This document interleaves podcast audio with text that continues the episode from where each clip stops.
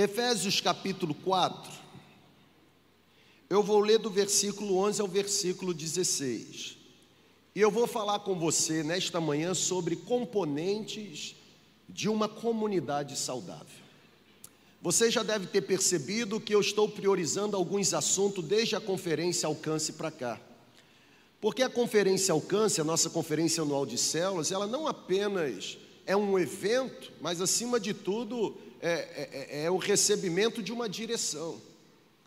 E na conferência, Deus mostrou para a gente, principalmente em pastoral, algumas áreas em que nós, enquanto comunidade, precisamos melhorar, aperfeiçoar. Por isso que eu estou mergulhando com você ah, sobre a questão da liderança, eu estou mergulhando com você sobre a questão da mordomia espiritual, eu estou mergulhando com você sobre a questão da vida devocional.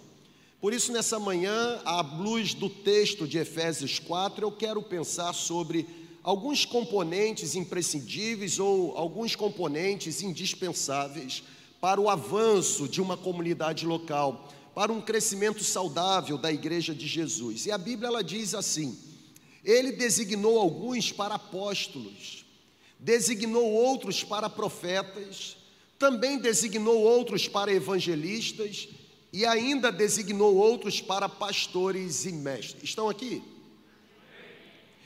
E olha que coisa interessante, a Bíblia não apenas diz o que ele fez, mas diz para que finalidade ele fez. Ele designou pessoas para funções específicas, para que finalidade? Com a finalidade de preparar os santos para a obra do ministério, para que o corpo de Cristo seja edificado. E isso vai acontecer até que todos cheguemos ou alcancemos a unidade da fé e do conhecimento do Filho de Deus cheguemos à maturidade, atingindo a medida da plenitude de Cristo. É um processo contínuo. E a Bíblia diz que o propósito é que não sejamos mais como crianças, pessoas imaturas, infantis, levados de um lado para o outro pelos, pelas ondas, sabe, nem jogados para cá ou para lá por todo o vento de doutrina e pela astúcia e esperteza de homens que induzem ao erro. Que coisa interessante. Antes, seguindo a verdade em amor, e a verdade tem um nome, Jesus é a verdade e a verdade é Jesus. O dia que a verdade não for Jesus, a gente fica com Jesus, porque Jesus é concreto e a verdade é abstrata. Então, a verdade tem um nome. Seguindo a verdade em amor, cresçamos em tudo naquele que é a cabeça. Quem ele é? Jesus Cristo de todo ele, ou a partir dele, todo o corpo ajustado e unido pelo auxílio de todas as juntas, cresce, edifica-se a si mesmo em amor, na medida em que cada parte realiza a sua função. Ah, Mirinha utilizou no, na última quinta-feira essa carta dos Efésios. E eu já tinha alguma coisa assim esquentando o meu coração, e, e enquanto ela falava aqui em cima, e que ministração extraordinária, sugiro você assistir, foi da última quinta-feira, quinta do avivamento, é, o Espírito Santo me levou de volta a esse texto de Efésios 4. Aqui nesse texto, o apóstolo Paulo não apenas está enumerando as diferentes funções funções que são exercidas na dinâmica de uma comunidade de fé. Paulo não apenas está falando sobre as várias funções que Deus entrega para o exercício coletivo de uma igreja, mas o apóstolo Paulo está propondo também a finalidade para cada função que Deus entrega. Sabe, gente, cada função exercida na dinâmica de uma igreja, como a nossa, por exemplo, cada, cada função tem uma finalidade pré-estabelecida. E a finalidade para a qual Deus faz de um apóstolos e faz de outros profetas e de outros mestres, evangelistas, pastores, a finalidade para a qual Deus entrega funções específicas não é outra senão equipar, formar, ajudar, direcionar, guiar, destravar, destravar pessoas para que para que a comunidade seja edificada e o Senhor da igreja seja glorificado. Para o apóstolo Paulo, os dons são distribuídos. e são distribuídos por Deus. Galera, vamos vibrar. Tá tudo bem aí? Os dons são distribuídos e são distribuídos por Deus para ah, unir, para edificar a igreja. Na verdade, é isso que ele diz no texto de Efésios 4. É, é Jesus que traz a liga, dando para cada um de nós funções específicas para que aquilo que eu realizo abençoe você e o que você realiza abençoe a minha vida. É, essa é a finalidade. Paulo, ele está definindo os dons espirituais como habilidades que são dadas a cristãos. Pessoas que se tornaram discípulos de Jesus, e Paulo diz que essas habilidades espirituais ou essas capacitações dadas pelo, dadas pelo Espírito Santo, elas servem para glorificar a Deus, elas servem para servir aos irmãos, ao ponto das pessoas se sentirem completamente abastecidas. Aqui está a lógica dos dons. Qual é a lógica dos dons espirituais? Todo cristão possui algum dom, existe grande variedade de dons e é o Senhor, em Sua soberania, que atua na distribuição dos dons. Percebam, o versículo 11 de Efésios 4 começa dizendo: E Deus deu um para apóstolos, e Deus deu outros para profetas, e Deus. Aqui está a lógica função que a gente exerce numa comunidade que pertence a Jesus, a gente não exerce por outra garantia senão que essa função nos foi estabelecida pelo próprio Senhor da igreja. Ninguém deve exercer função no contexto ou numa dinâmica de igreja local por causa do nome, sobrenome, por causa de conveniência. Não existe nepotismo evangélico, gente. Tudo que realizamos no reino, Toninho, nós realizamos porque é Deus quem escolhe. E eu queria que você habitasse aqui. Cara, eu tô, eu tô pegando fogo com isso aqui. Porque isso aqui me abençoou demais. Até porque eu não posso me mexer muito não. Ontem eu fui no futebol. Eu joguei três partidas de 10 minutos que eu dei um dinheirinho para o cara colocar 5. Achava que eram 10, era 5. O problema de pastor é achar que sermão só vale se no final alguém levantar a mão. O outro já perguntou: fez gol?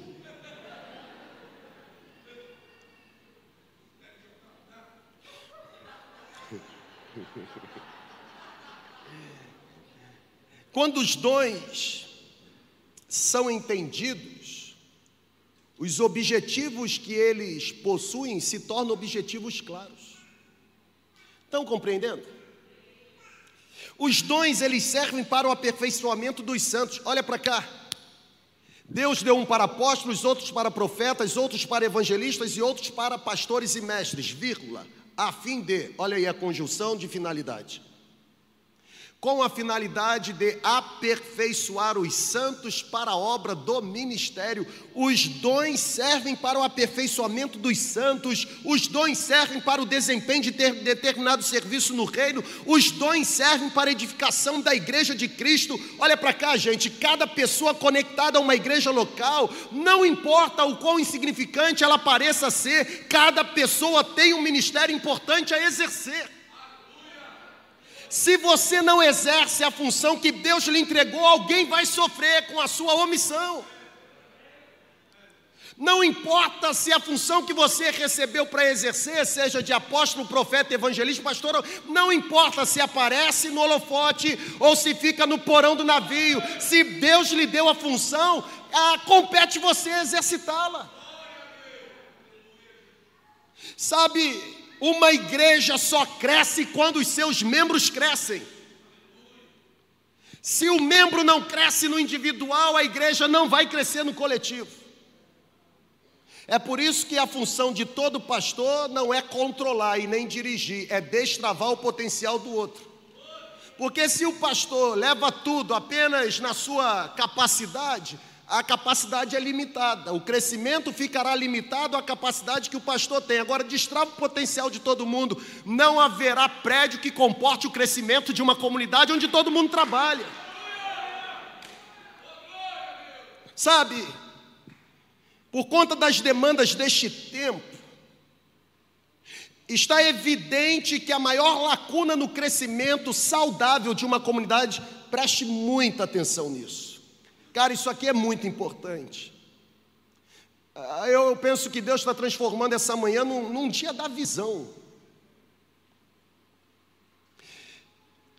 Por conta das demandas está mais do que comprovado que a maior lacuna no crescimento saudável de uma igreja local, sabe qual é? É a sua capacidade ou incapacidade de gerar novos líderes.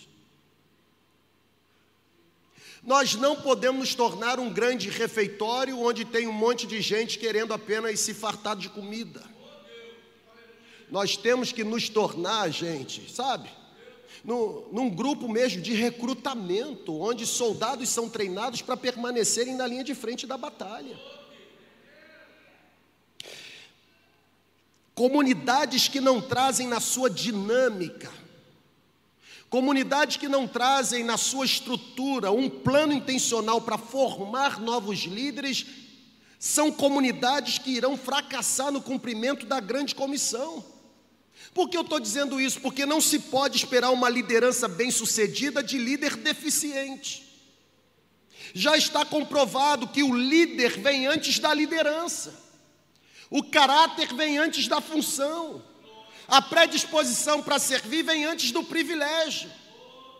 Por exemplo, você sabia que a nossa comunidade tem um trilho de desenvolvimento de vida espiritual, a fim de pegar você, ainda imaturo, e destravar você, levando você a um pleno conhecimento daquilo que Deus chamou você para fazer? Por exemplo, vou colocar um gráfico aqui agora para você é, é, observar. O nosso CCM é, é a nossa intencionalidade de destravar você. Por exemplo, lá na escola, você, quando vai matricular o seu filho, eles perguntam: educação infantil, ensino fundamental, ensino médio ou curso superior?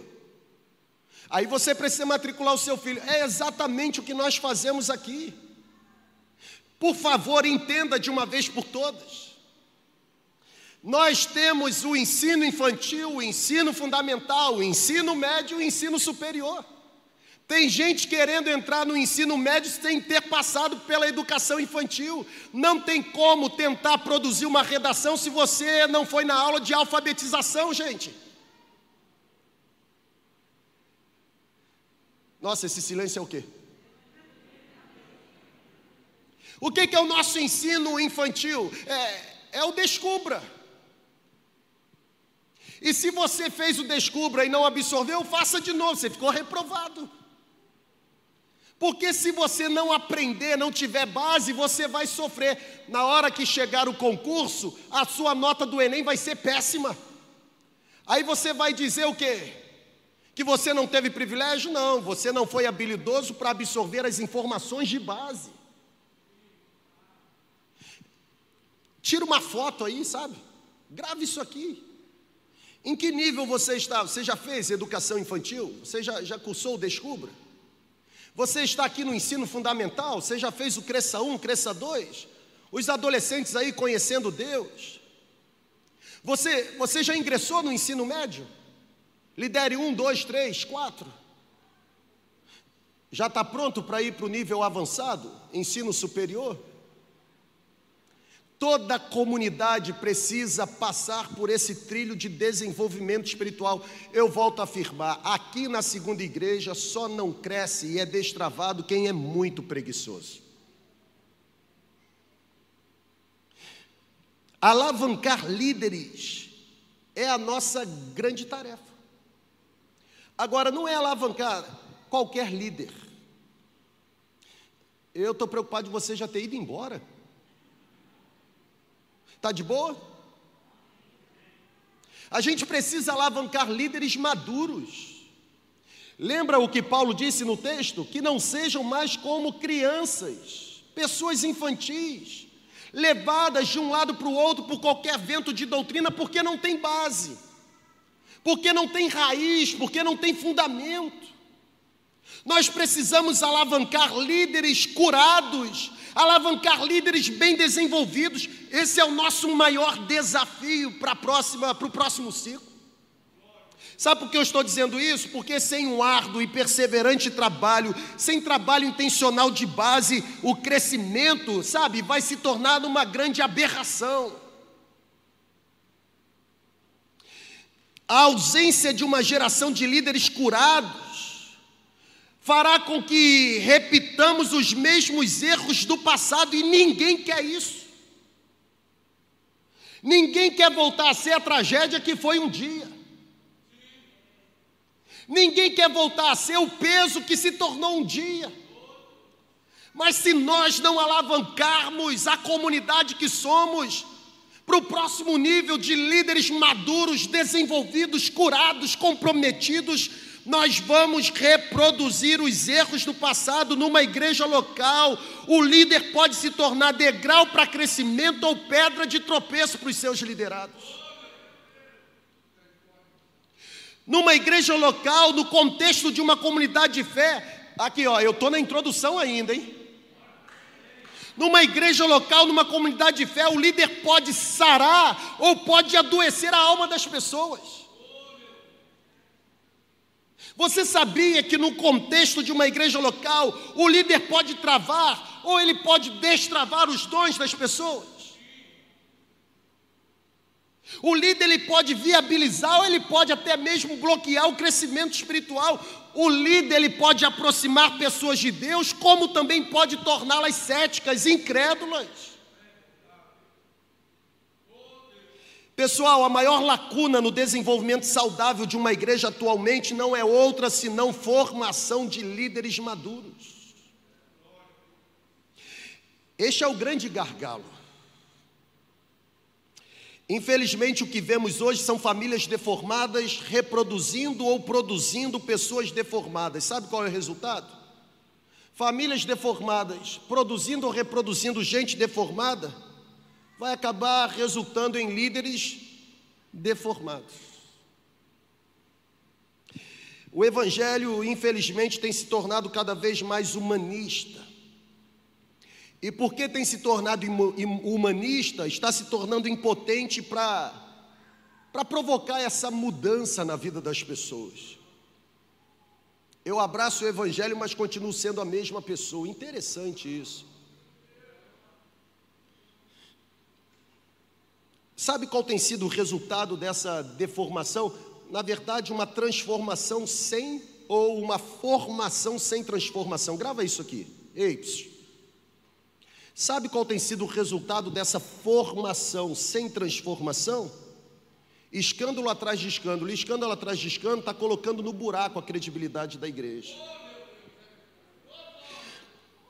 De forma geral, tanto a família como a igreja têm falhado em produzir pessoas emocionalmente maduras e moralmente confiáveis. Ninguém confia em mais ninguém. Nós temos nós temos que virar a chave. Mais do que informação, precisamos atuar na formação. Sabe por que eu estou dizendo isso? Pegue aqui, irmão. Nós temos investido demais na formação teológica e de menos na formação do caráter. Eu não estou dizendo que formação teológica seja desnecessária, eu estou dizendo que formação do caráter é prioritária. Porque não adianta ter luz e não ter caráter. Não adianta ter ensinamento se o ensinamento não reflete a vida que você vive. Está conseguindo compreender? Quando a gente investe demais na teologia e não no caráter, a gente reproduz pessoas obcecadas pelo poder, pelo controle e pela autoprojeção. Irmão, eu já fui isso um dia. E todos os dias, quando eu acordo, eu peço o Espírito Santo para matar esse cara que pode ressuscitar a qualquer momento. Eu já fui um pastor que ficava obcecado para ir em concílio, para ficar sendo escolhido como examinador de teologia, para em vez de contribuir no exame, apenas expor o tanto de conhecimento que eu trazia comigo. Vaidade, orgulho. É por isso que eu não vou mais.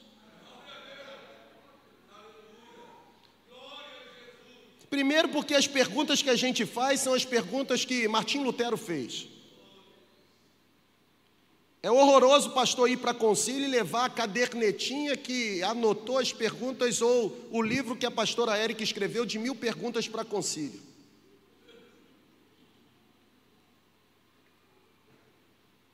É um achando que sabe muito para perguntar e o outro tendo certeza que não sabe nada para responder. É uma loucura.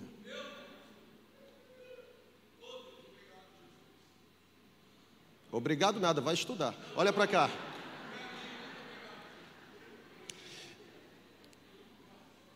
Não é uma coisa ou outra. Eu estou falando que não adianta ter, a, ter a, o A e não ter o B. Como é que a Igreja Batista escolhe pastor em sucessão pastoral? Porque a gente tem que apertar o calo da gente, falar dos outros é fácil. A gente faz desfile de pastor. E aí, cada membro da igreja tem indicação de um. Já começa errado por aí, porque pastor tem que vir de dentro. Se eu morrer hoje, um pastor da equipe tem que assumir igreja.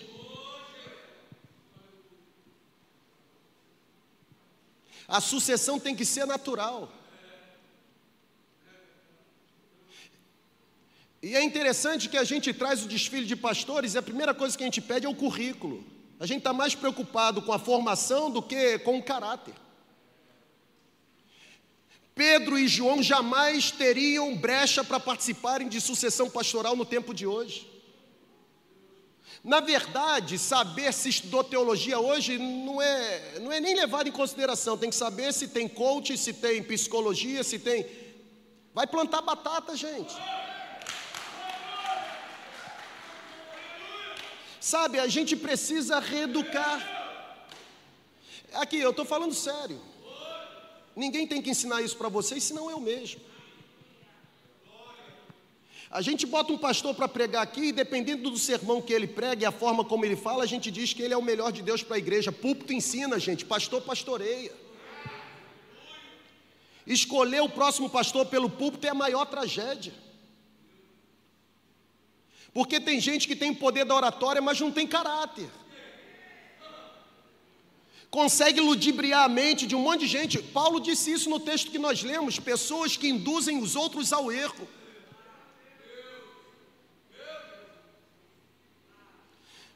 Sabe, nenhum outro pastor da equipe sobe aqui e tem a unção que eu recebi para falar desse tipo de assunto com vocês. Porque Arão e Miriam tem um monte, Moisés só tem um, e sou eu.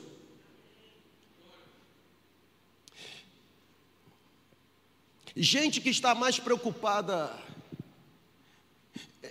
em formação do que em caráter, é gente que fica obcecada pelo poder, pelo controle e pela autoprojeção. Ganhar alguém para Jesus ninguém quer, mas ter função, poder e destaque todo mundo quer.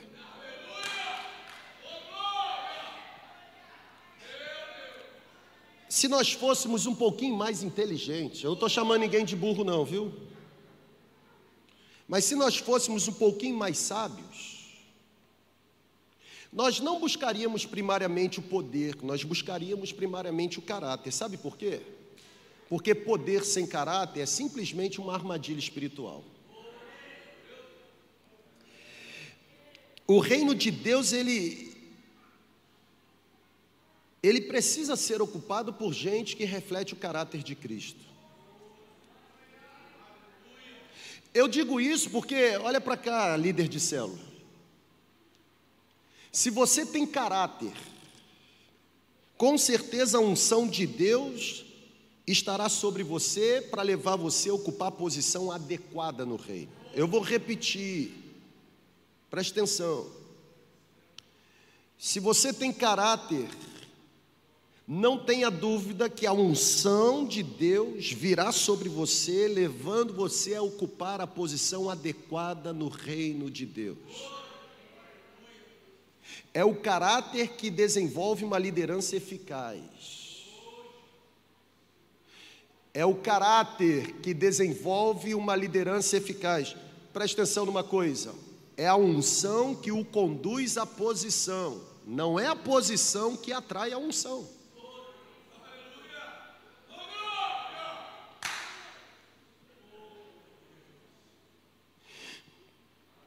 O reino de Deus não avança pela força. Eu posso ir mais, gente? O reino de Deus ele não avança pela força, pela habilidade, pelo carisma humano. Todas essas coisas, elas podem até funcionar por um tempo, mas tem prazo de validade. Sem caráter, ninguém permanece no posto, porque todo picareta tem prazo de validade.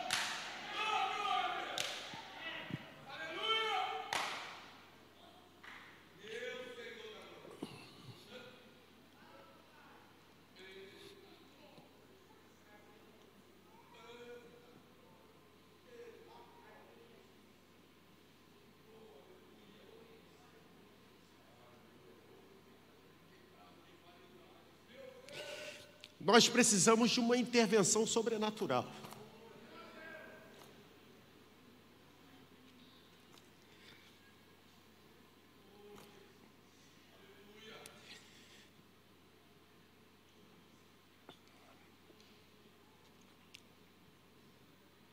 Um dos maiores problemas enfrentados no campo da liderança no contexto de uma comunidade local, não está relacionado ao caráter. Está relacionado à ganância pelo poder.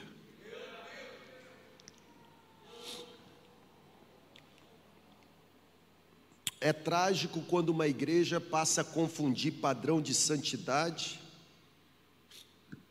por padrão de religiosidade.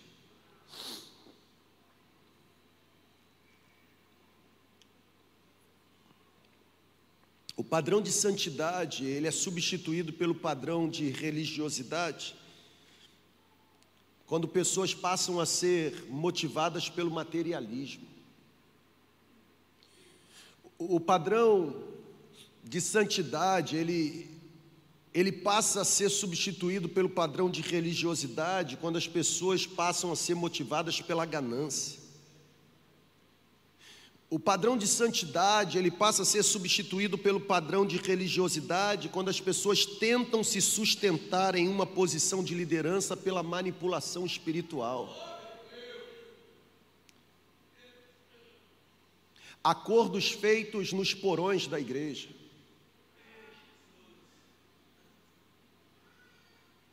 Porque eu descobri algo errado seu, você não fala nada sobre algo errado do que eu fiz. E aí começa toda essa patifaria de Satanás. E os holofotes continuam acesos. O nosso chamado é para andarmos na luz, irmãos.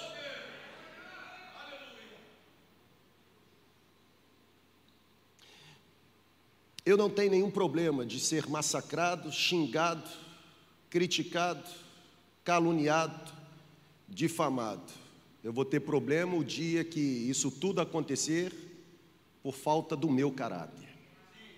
Enquanto tudo isso acontece, porque não me vendo, não negocio o princípio e não entrego o púlpito da igreja para outra pessoa senão para Jesus, isso para mim é lucro.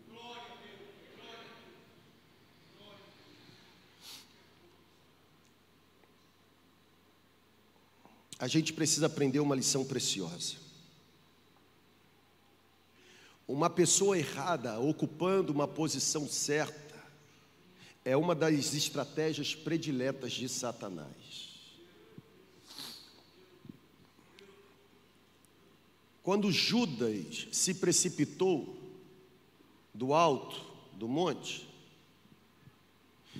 Existia uma posição certa que precisava ser ocupada, mas não poderia ser ocupada por uma pessoa errada.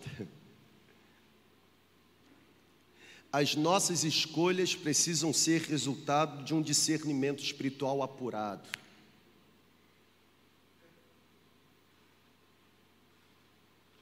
Eu sei que o que eu estou falando aqui pode não fazer sentido para muita gente, porque mente que está intoxicada ou cauterizada pelo velho jeito mundano de fazer as coisas no reino, não conseguem absorver essa libertação espiritual.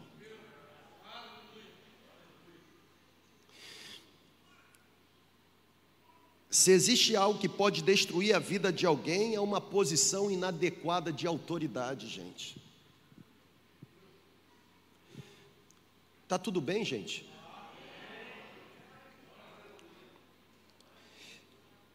Posição inadequada de autoridade é uma tragédia. Cada vez que uma pessoa certa sai, ou cada vez que uma pessoa certa é retirada da sua função de liderança, cada vez que uma pessoa certa é sacada da posição de liderança que tem e uma pessoa errada passa a ocupar aquela função, sabe qual é o resultado? Pessoas são feridas, pessoas são perseguidas, pessoas são injustiçadas, a comunidade paga a conta e é submetida a sofrimento. Se existe algo que a gente faz é pagar a conta.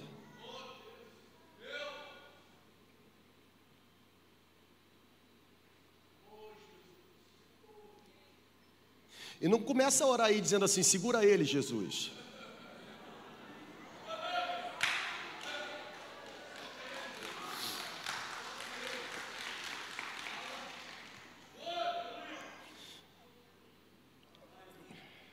Não existe crescimento saudável sem organização.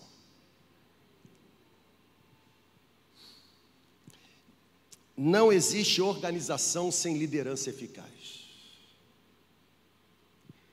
E liderança eficaz não pode ser desenvolvida em, debaixo da opressão do medo.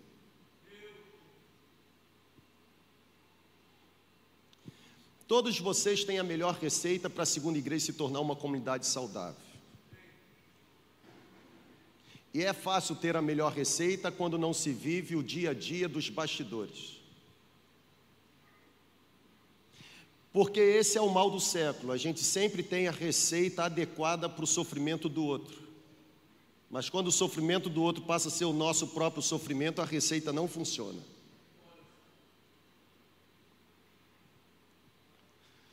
Vocês estão entendendo? Ou como diz pastor Elísio, está faltando alguma coisa.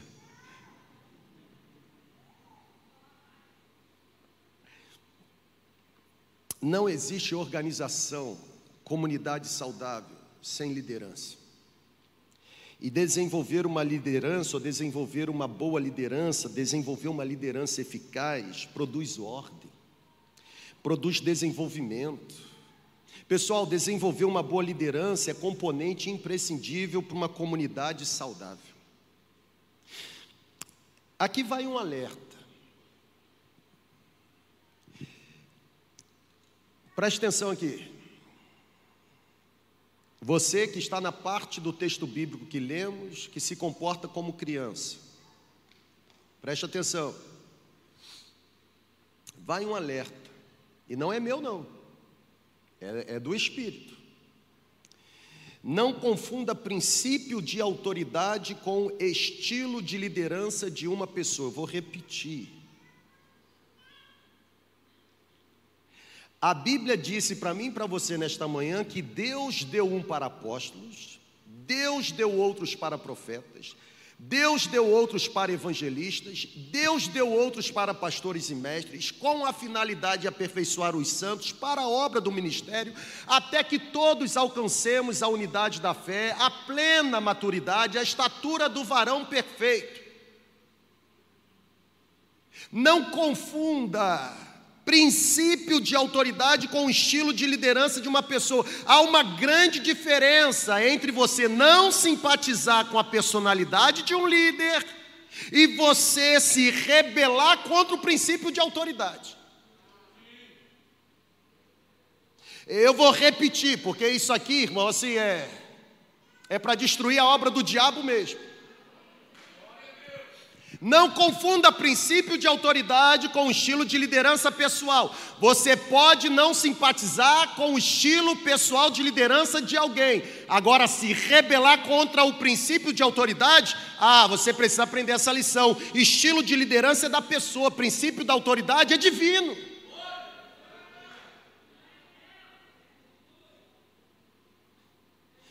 De acordo com o, apóstolo, com o apóstolo Paulo, foi Deus quem entregou as funções para pessoas específicas. Você pode não concordar com o estilo. Por exemplo, alguns passam por mim e assim, você é muito brabo. Pensa no cara frouxo. Irmão, se entrar um rato, eu chamo o bombeiro. Eu não sei que Adonia Júnior você está tá enxergando. Brabo. Corajoso. Valente. Está precisando de colírio, irmão. Você pode não simpatizar com o estilo de liderança. Ah, lá a gente tem que seguir. É, eu não gosto disso, não. Sem problema. Não há nenhum problema em discordar. O problema é se rebelar contra um princípio divino. O dia que a gente continuar achando que a gente que escolhe pastor para a igreja e pastor que é escolhido deve favor a gente porque a gente votou no nome dele, a gente deixa de ser igreja, gente. Eu detesto quando alguém, e a expressão é detesto mesmo, me permita. Quando alguém chega para mim e fica querendo assim, me transformar num confessionário, sabe? Eu não votei em você ou eu votei em você. E que diferença faz isso? Eu não vim para cá para pastorear um grupo, eu vim para cá para pastorear a igreja. Você teve liberdade de fazer a sua escolha. O que você não tem direito é de transformar a sua escolha na vontade de Deus. Porque a vontade de Deus é maior do que você.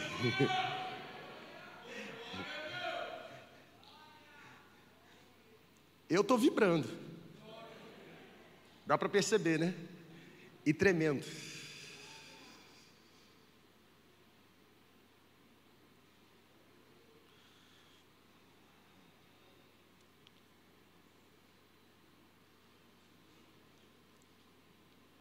Líderes, segundo o apóstolo Paulo, são concedidos à igreja com o objetivo de aperfeiçoar os cristãos e aperfeiçoar os cristãos para o serviço do reino de Deus. Eu, eu vou terminar. E eu vou terminar mostrando para você quatro componentes que eu estou julgando componentes indispensáveis, componentes importantíssimos, se é que nós desejamos continuar crescendo de forma saudável no próximo ciclo. Grave isso aqui. Quais são os quatro componentes que eu estou apresentando essa manhã como tese para que a gente não negocie a fim de gerar o crescimento saudável? São eles: caráter, dom espiritual, chamado ou vocação ministerial e vida devocional. Vou repetir grave. Caráter, é diferente de carisma, é diferente de reputação.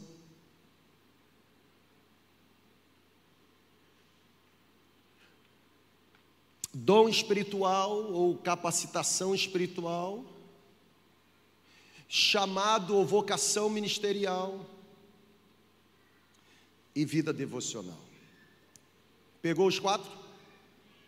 Então eu concluo da seguinte forma: primeiro, Assumir uma posição sem caráter vai gerar irresponsabilidade. Grave essa equação. Posição sem caráter é igual irresponsabilidade. Preste atenção. Liderança esvaziada de caráter vai reproduzir pessoas moralmente debilitadas. Porque nós reproduzimos quem nós somos. A figueira não dá azeitona e a oliveira não produz figo. Nós reproduzimos o que temos, reproduzimos pela espécie que somos. Posição sem caráter resultará em pessoas moralmente debilitadas, e pessoas moralmente debilitadas irão comprometer a qualidade do crescimento. Porque experimentar um crescimento em quantidade sem ter qualidade, irmão, é multiplicar problemas.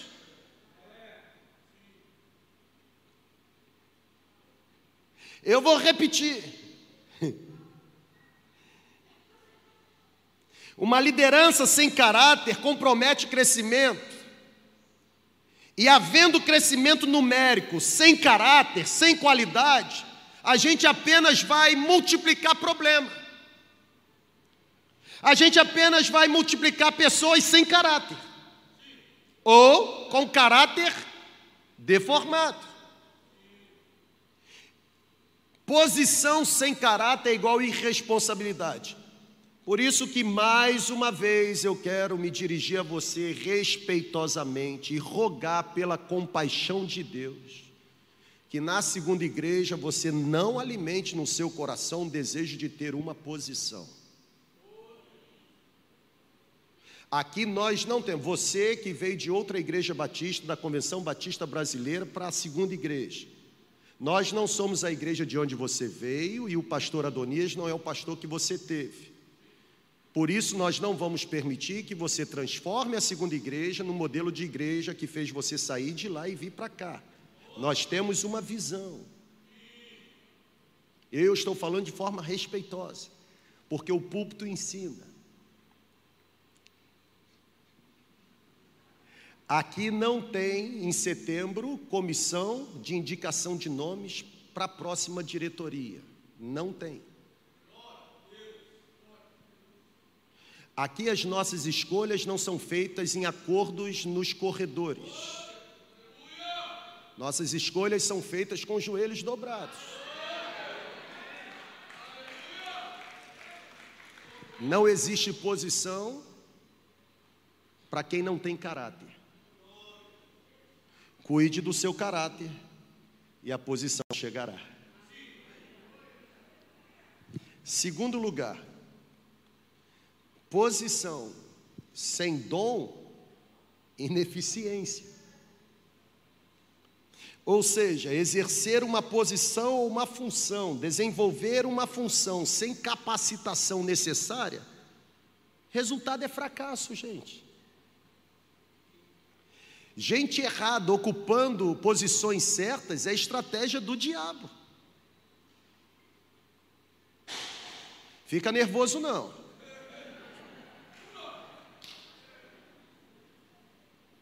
Consegue compreender? Pessoal, olha para cá, é, é, aqui, me permita.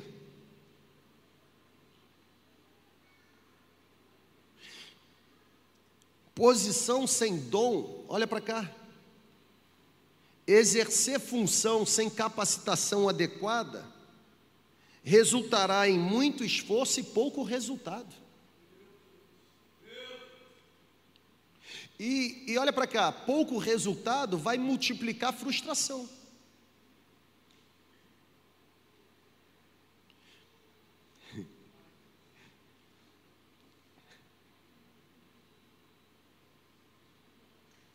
Esse silêncio de vocês me apurrinha, irmão.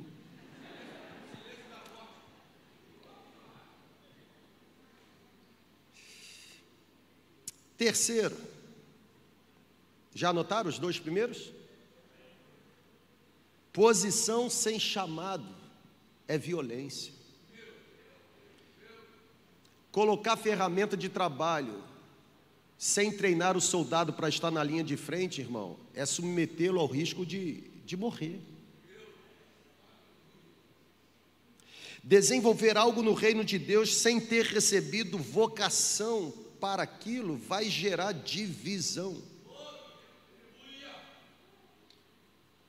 E aqui nós não temos várias visões. Aqui nós só temos uma visão mais visão, irmão, é igual divisão. Aqui nós só temos uma visão.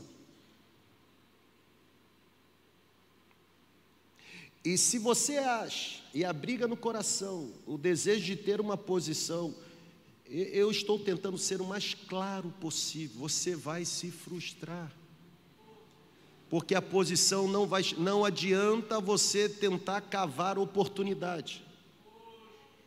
Não adianta você tentar se tornar amigo de um pastor para ter o processo facilitado. Na hora que bater na minha mesa, eu vou travar.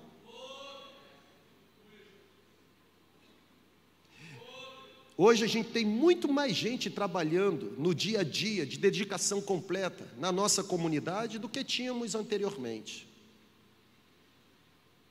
Todas elas que estão trabalhando, não estão trabalhando porque. eu estou pagando alguma coisa. Não, estão aqui porque nós tivemos paz em reconhecer que foi Deus quem direcionou todas elas, até as mais próximas. Porque tem gente que peca dizendo assim, e eu vou dar um exemplo, porque eu sou direto. O Bill, ele veio para a segunda igreja porque é amigo do Adonias Júnior. Se ele fosse meu amigo e não tivesse caráter, se ele fosse meu amigo e não tivesse dom, se ele fosse meu amigo e não tivesse competência para fazer, ele não viria. Porque se fosse chamar alguém por afinidade, eu colocaria meu pai e minha mãe para trabalharem aqui.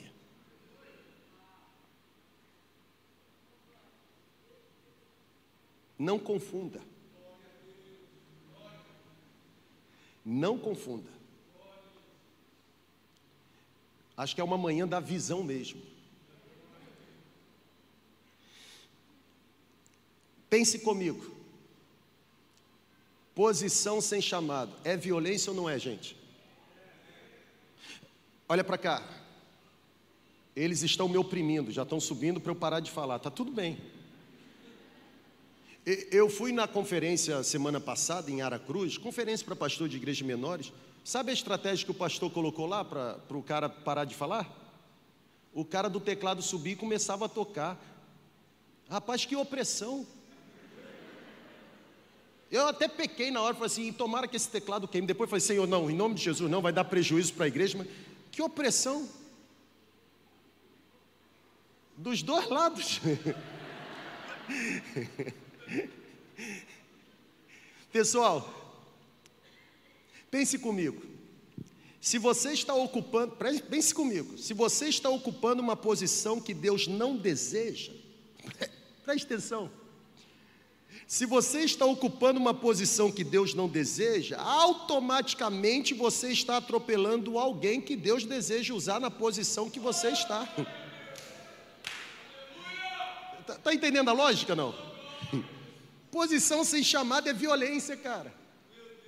Se você está ocupando uma posição que Deus não deseja, automaticamente você está impedindo pela sua ganância, pelo poder de quem Deus deseja usar a ocupar a posição que Ele deseja dar. Isso é violência, e sabe que isso vai gerar? Confusão, discórdia, partidarismo, divisão. Aqui na segunda igreja ninguém tem lugar cativo a não ser Jesus Cristo. Não tem. Nem eu. Por último, posição sem vida devocional é igual imaturidade soberba. Posição sem amadurecimento gera líderes infantis. E líderes infantis sempre manifestam atitudes de criança, atitudes soberbas, atitudes arrogantes que custarão muito caro. Já viu criança quando não tem o que quer, faz pirraça. Posição sem vida devocional gera líder pirracento. Faz pirraça. Se não é atendido no desejo que tem, faz pirraça. Quer fazer os pais passarem vergonha.